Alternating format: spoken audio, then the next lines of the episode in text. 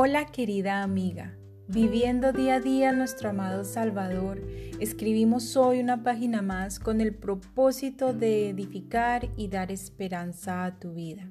Con un cordial saludo y bienvenida damos gracias a Dios por la oportunidad de compartir su palabra una vez más.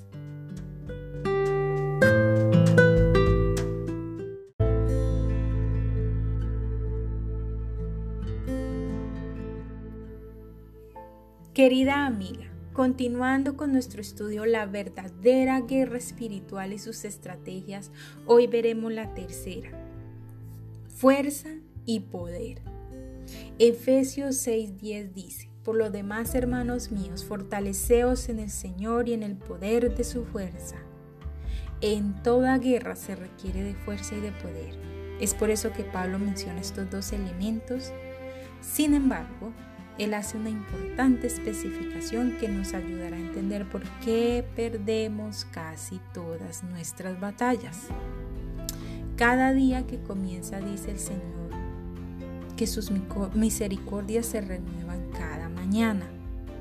Pero nosotras no acudimos a Él para prepararnos para un nuevo día de batalla.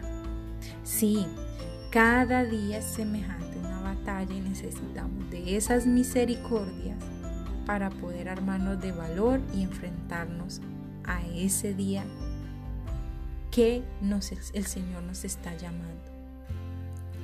No crean mis amadas que porque somos hijas de Dios nuestro adversario nos iba a dejar en paz. Al contrario, nos odia y nos quiere ver derrotadas, perdidas y lejos de lo que nos hace más fuertes de Dios y de su amor.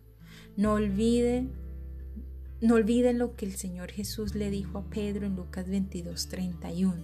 Satanás ha pedido zarandear a cada uno de ustedes como si fueran trigo. Por eso es que es tan importante cada mañana, ojalá antes de empezar el día, recurrir al Señor en busca de su presencia para que nos otorgue de su fuerza y su poder.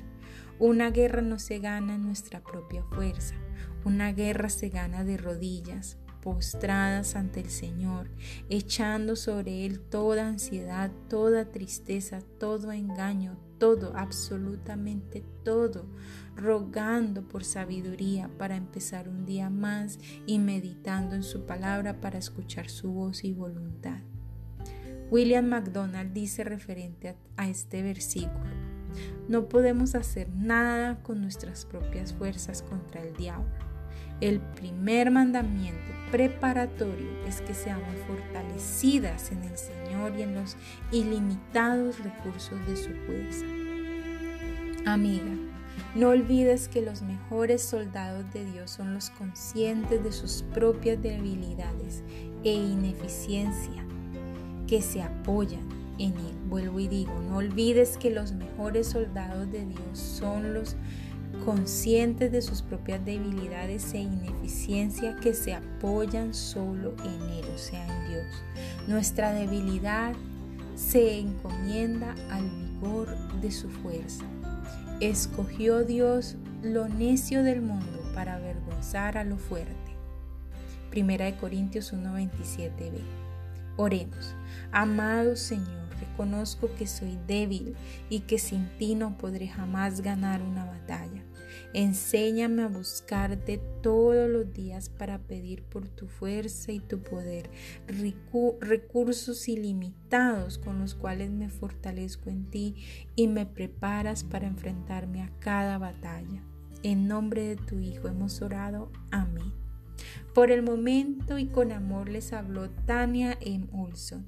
Nos veremos en una próxima oportunidad con una reflexión más aquí en Diario de una Mujer Cristiana. Bendiciones mil.